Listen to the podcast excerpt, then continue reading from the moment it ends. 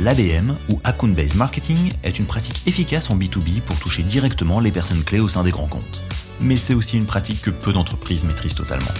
Pour vous y aider, bienvenue dans la saison 2 du podcast ABM Experience, le premier podcast francophone autour de l'account based marketing et du marketing B2B, proposé par l'agence Winbound. Bonjour à tous et bienvenue dans ce douzième numéro d'ABM Experience. Pour cette deuxième saison, nous allons commencer avec un nouveau format qui donne la parole à celles et ceux qui aiment l'ABM et qui le pratiquent au quotidien. Le but est d'être concret, simple, direct, afin de vous apporter un maximum de valeur ajoutée pour améliorer votre marketing B2B. Ce qui est important, c'est que c'est qu'à aucun moment la chaîne ne soit brisée. On définit un programme dans un laps de temps et ce laps de temps doit être respecté euh, par les deux parties avec des actions simultanées ou en parallèle. Le principal, c'est que la chaîne ne soit pas euh, brisée. Si par exemple on engage euh, quelqu'un sur deux trois contenus, on sent qu'il y, y, a un certain intérêt. par exemple, d'attendre deux semaines pour pour ensuite imaginer un recontact, ben, pour moi c'est déjà trop tard. Ce format baptisé Success Stories alternera avec des épisodes plus classiques sur des thématiques propres à la BM. Car oui, même après un an, nous avons encore beaucoup de choses à dire sur le sujet. C'est donc le moment d'accueillir Hélène Tourtet, qui est coach ABM et qui accompagne les entreprises dans la mise en place de leur stratégie d'account-based marketing. ABM Experience, épisode 12, c'est parti.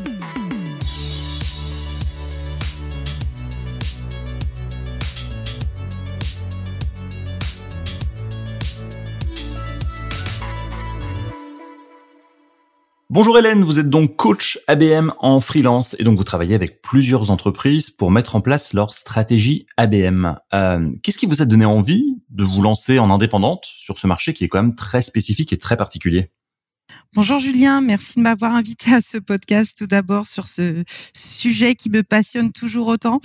Euh, eh bien, euh, j'étais convaincue par les approches euh, ciblées et personnalisées pour les actions euh, marketing et commerciales parce que je l'ai pratiqué pendant trois ans avant de me lancer en freelance et j'ai vraiment pu en voir les bénéfices. Donc après, aux côtés de Maxence Pindavoine, j'ai eu l'occasion d'organiser des meet-up ABM avec le soutien de, de BPI France. Et c'est vraiment là, en discutant avec différentes sociétés, que je me suis rendu compte de deux choses. Euh, la première, c'est qu'il y avait une forte demande de la part des entreprises pour l'ABM, ou comme je l'appelle euh, souvent, l'approche grand compte. Et, la deuxième, c'était que euh, j'avais vraiment envie d'accompagner non pas une seule entreprise, mais plusieurs entreprises à mettre en place cette stratégie, avec des, des entreprises de tailles différentes, de secteurs différents, avec des contextes et des problématiques différentes. Voilà. Et en cinq ans, je dirais, maintenant j'ai une vision multisecteur, multi-pays de l'ABM et c'est vraiment très enrichissant. Alors justement, quand euh, quand on quand on accompagne des entreprises de différentes tailles, différents secteurs, ils ont aussi différents niveaux de maturité digitale, différents niveaux de connaissances. Est-ce que est-ce que euh, ces clients vous sollicitent parce qu'ils ont tout à apprendre en matière d'ABM ou alors parce que euh, ils connaissent déjà le sujet, ils ont besoin d'une expertise, d'une aide en particulier sur un point précis? Non, mes clients n'ont pas tous la même, la même maturité ABM. Euh, certains le découvrent. Donc c'est là où mhm. c'est vraiment important de vérifier que l'organisation et sa stratégie est bien adaptée à cette démarche. D'autres connaissent le sujet, ont même été jusqu'à mettre en place certaines actions, mais ils souhaitent passer au niveau supérieur, qui est vraiment de mettre en place un, un programme complet et pas juste euh, des, euh, des actions isolées. Et en effet, euh, il y en a certains qui ont juste besoin d'être accompagnés sur une partie de l'approche euh, qui est manquante chez eux aujourd'hui. Donc ça peut être euh, la sélection des comptes, la recherche des comptes, comment personnaliser les contenus, l'alignement, etc. Et, justement, quelles sont les, principales problématiques euh, auxquelles sont, confrontés vos clients? Est-ce qu'il y a des points vraiment précis sur lesquels vous voulez aider à se développer, à résoudre un problème peut-être?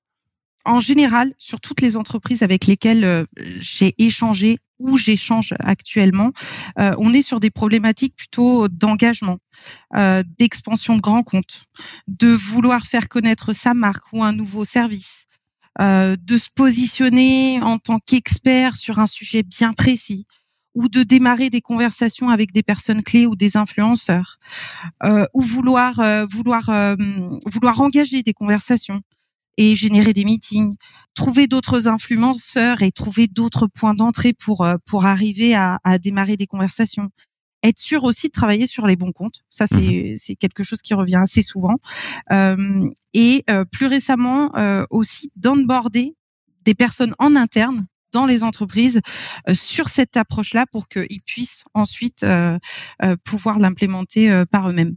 Alors quand on dit onboarder des personnes en interne, ça veut dire quoi concrètement? C'est quoi? C'est les former, les acculturer? Oui, les former. sur ces problématiques, d'accord. Et, et, pour les former, c'est quoi? C'est leur expliquer un peu les fondamentaux de l'ABM, comment ça, ça, fonctionne ils sont plutôt à la recherche de méthodologie. Uh-huh. Ils sont plutôt à la recherche de euh, bonnes pratiques. Euh, étant donné que euh, j'ai pu accompagner différents secteurs, différentes tailles d'entreprise, etc. Euh, ce qu'ils aiment savoir, c'est les bonnes pratiques à garder et, et, et, aussi les pièges à éviter. Alors justement, vous travaillez, euh, je crois principalement donc dans le milieu de la tech, de l'édition de logiciels, du SaaS, euh, également dans l'événementiel. Vous avez une, une expérience dans, dans la construction, dans l'industrie. Est-ce qu'il y a des enjeux qui sont différents en matière d'ABM selon les secteurs et, si oui, lesquels? Les enjeux sont à peu près les mêmes. La différence, elle va se retrouver plutôt dans des dans certaines actions, comme par exemple la recherche d'informations sur les comptes. Pour la tech, on va plus regarder la maturité numérique, euh, euh, sa culture au niveau de la data, etc., etc. Mhm. Euh, pour l'événementiel, on va plutôt s'attacher à rechercher des informations sur comment euh, le compte cible mène sa stratégie événementielle.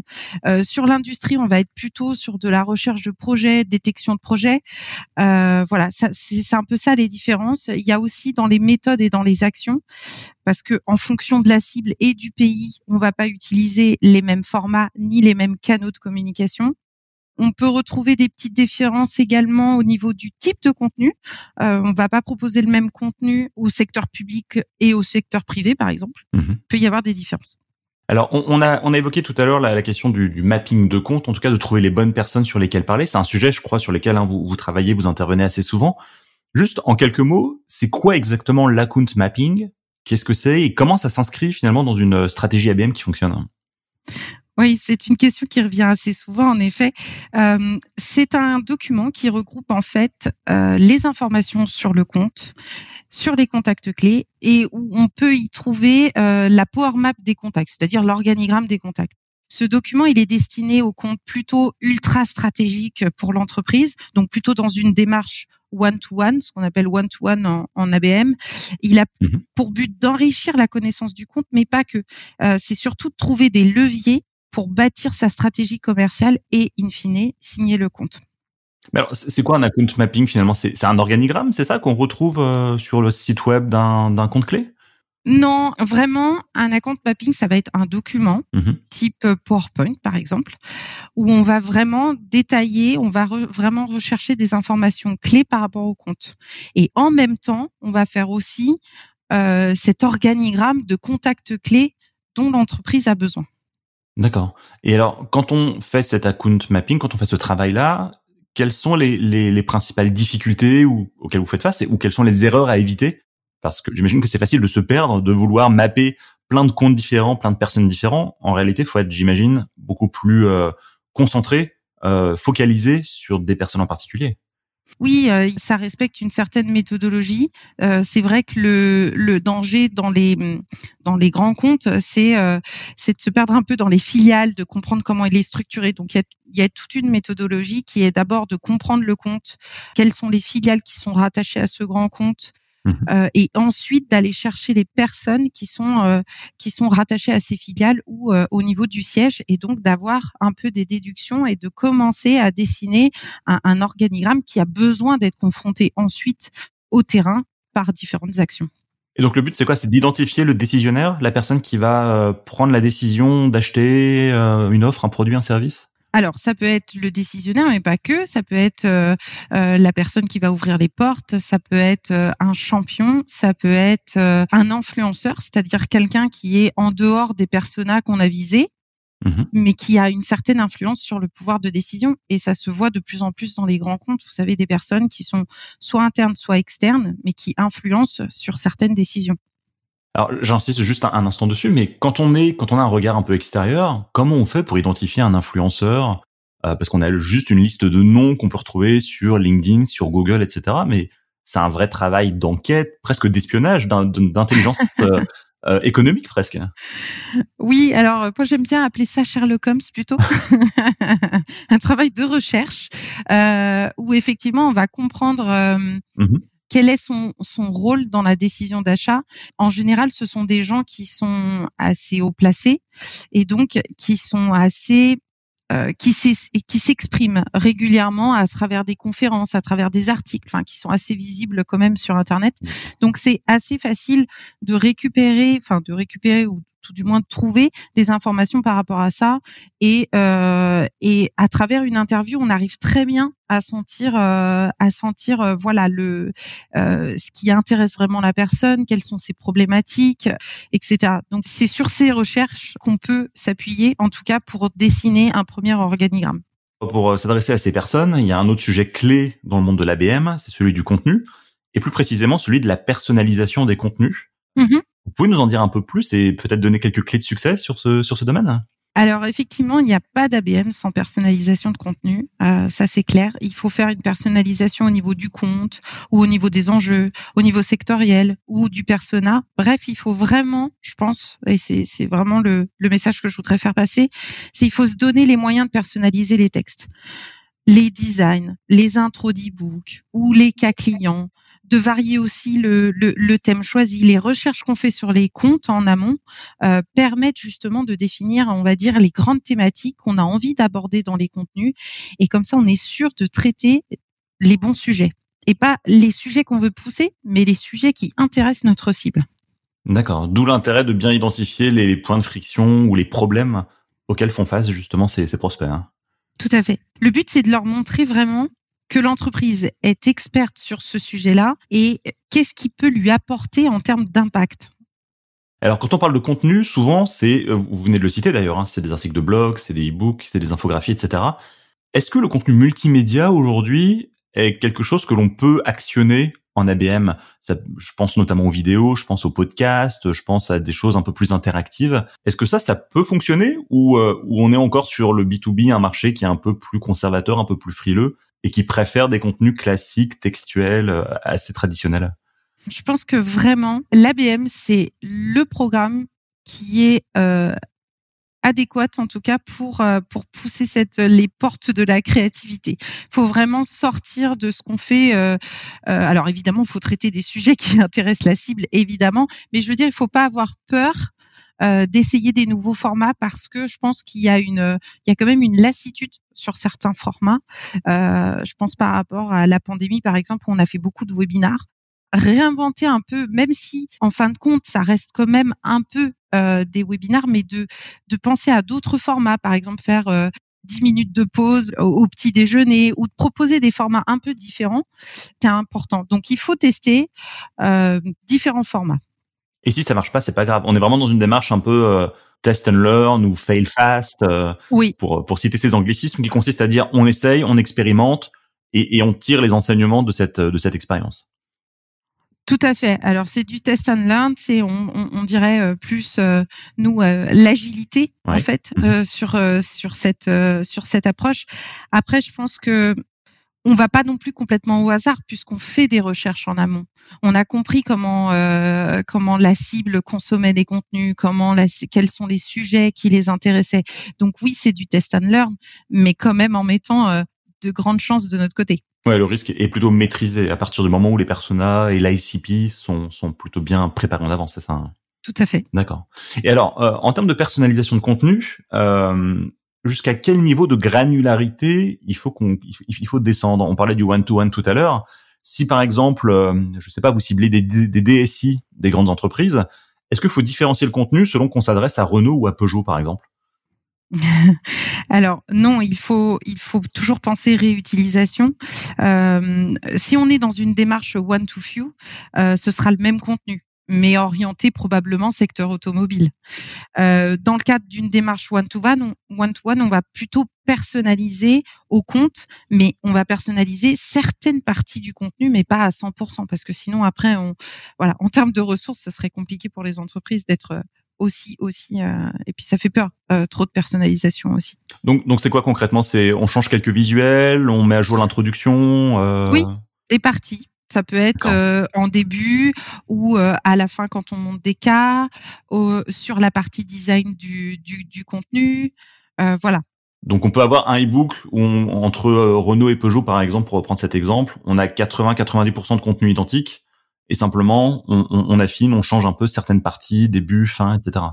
D'accord. Alors tout dépend l'objectif qu'on a, mais oui. ABM, ça veut dire Account Based Marketing, et pourtant, même s'il y a le mot marketing dedans, c'est avant tout un sujet qui est ultra stratégique pour les commerciaux, pour les équipes de vente.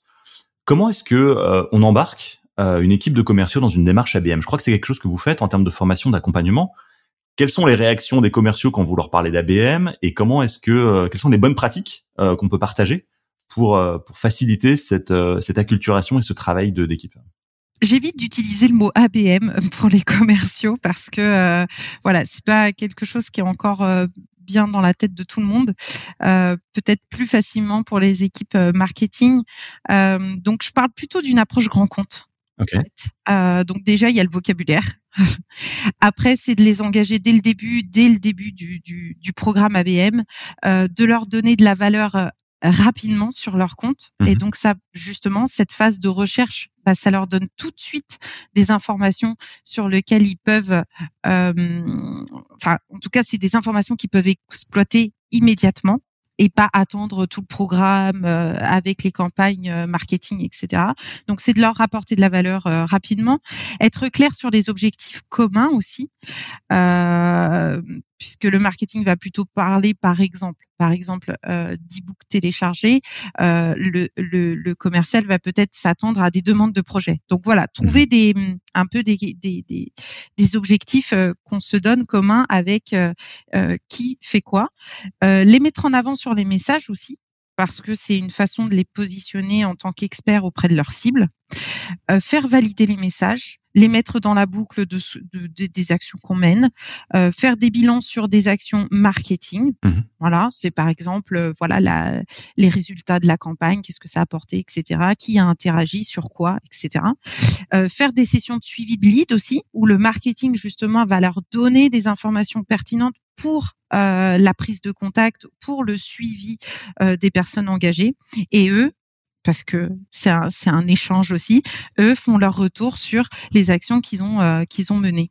Et, justement, dans les, quand on coach comme ça des commerciaux dans une démarche ABM ou de grands comptes, euh, quelles sont les, les, erreurs à éviter? Est-ce que vous avez déjà vu des, des cas chez des clients où on a, je sais pas moi, des guerres de territoire, où on a des gens qui veulent pas lâcher le pouvoir, ou des silos qui viennent briser un peu cet élan? Qu'est-ce qu'est-ce que vous, que vous avez une anecdote peut-être à nous partager euh, pour, pour bien coacher ces commerciaux? Euh, anecdote, je sais pas, mais en tout cas, euh, en général, euh, en général, les gens qui adhèrent au programme dans les entreprises, elles sont, elles sont plutôt demandeuses. C'est pas imposé par le marketing, mmh. c'est présenté par le marketing et, et ceux qui adhèrent viennent dans le programme. Donc, donc en général, c'est voulu et ils sont plutôt demandeurs de ce type d'approche parce que les commerciaux sont déjà en réalité dans cette euh, dans cette démarche de personnalisation, de vouloir envoyer du contenu avec de avec avec de la pertinence. Ils sont déjà en fait dans ce dans ce mindset là. Donc euh, non, je pense que la, la bonne pratique, enfin là où je peux voir des fois euh, des difficultés, c'est notamment au niveau de la sélection des comptes. Donc je, pense que le marketing il a ce, un peu ce rôle de guider les sales dans le choix des comptes euh, de leur dire euh, d'établir des critères entre eux, d'établir des objectifs. Est-ce que c'est la conquête de nouveaux euh, de nouveaux logos? Est-ce que ce sont des anciens clients à reconquérir, etc., etc. Donc c'est plus voilà challenger un peu et le, marketing doit le guider dans la dans la sélection des comptes parce que si on passe trop vite sur cette étape-là, le risque c'est de prendre du perdre du temps euh, et du budget sur un mauvais ciblage, clairement. La deuxième chose que j'ai pu voir, c'est euh, ne pas se cantonner euh, au persona qu'on a défini. Euh, je pense qu'il faut faut aller plus loin. Euh, les influenceurs n'ont pas forcément euh, les fonctions euh, des personas. Donc il faut rechercher par des mots clés, sortir un petit peu des, des personas pour être sûr d'avoir les personnes qui interagissent sur un sujet précis. Et ça, ça passe par des mots-clés. Et ces mots-clés sont définis avec les forces commerciales qui ont l'habitude de rencontrer leur, euh, leur cible régulièrement. Donc ça veut dire identifier un peu toutes les personnes qui gravitent autour des personnages, c'est ça, hein? D'accord. Tout à fait. Et, de pas dire le personnage c'est comme euh, ma religion absolue, je dois que me concentrer sur eux. Il faut aller parfois un peu ailleurs. Exact. D'accord. Tout à fait.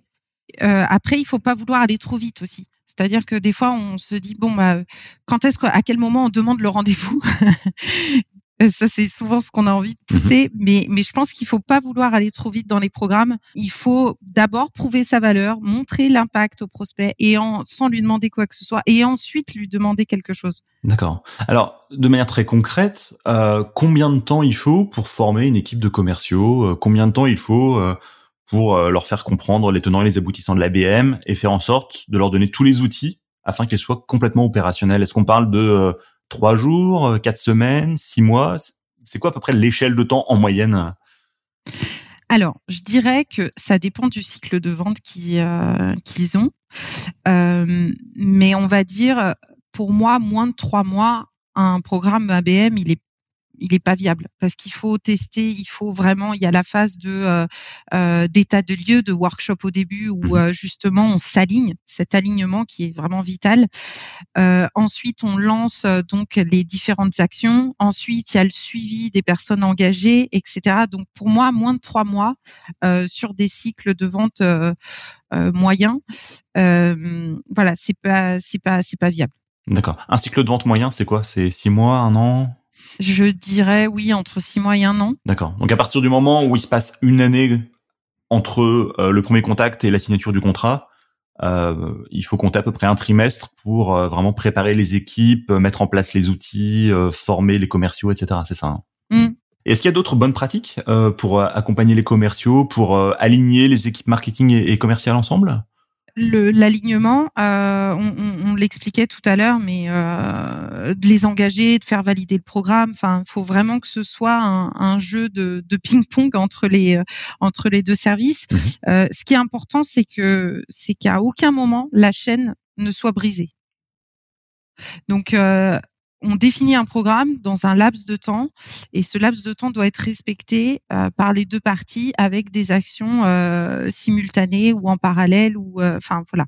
Mais il faut que il faut que le, principal c'est que la chaîne ne soit pas brisée. Mmh. Si par exemple on engage quelqu'un sur sur deux trois contenus, voilà, on sent qu'il y, y a, un certain intérêt.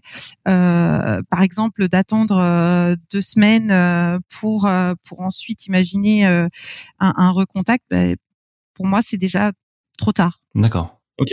Tout du moins, ça réduit les chances, quoi. Donc, faut vraiment rester actif régulièrement, mettre en place les bonnes séquences de contact, etc. Tout à fait. Alors, dernière question pour vous, Hélène. Euh, vous intervenez en tant que coach ABM dans les entreprises. Est-ce que vous êtes là tout au long de la démarche qui peut durer six mois, un an, deux ans, ou est-ce que vous intervenez pour mettre en place les outils et, après vous vous retirez et vous laissez les collaborateurs euh, travailler? Combien de temps dure une mission typiquement en entreprise? La mission, elle peut durer euh, à peu près de 4 à 6 mois pour un programme. Mmh. Après, s'il y a plusieurs programmes, euh, du coup, ça peut, euh, ça peut être un peu plus long. Mmh. Et puis après, bah, en général, si ça marche, on a envie de reproduire la démarche ou on a envie de tester d'autres secteurs, ou on a envie d'aller tester aussi la démarche sur un autre pays. Donc voilà, la, première mission et puis en général ça ça aboutit sur euh, sur des suites.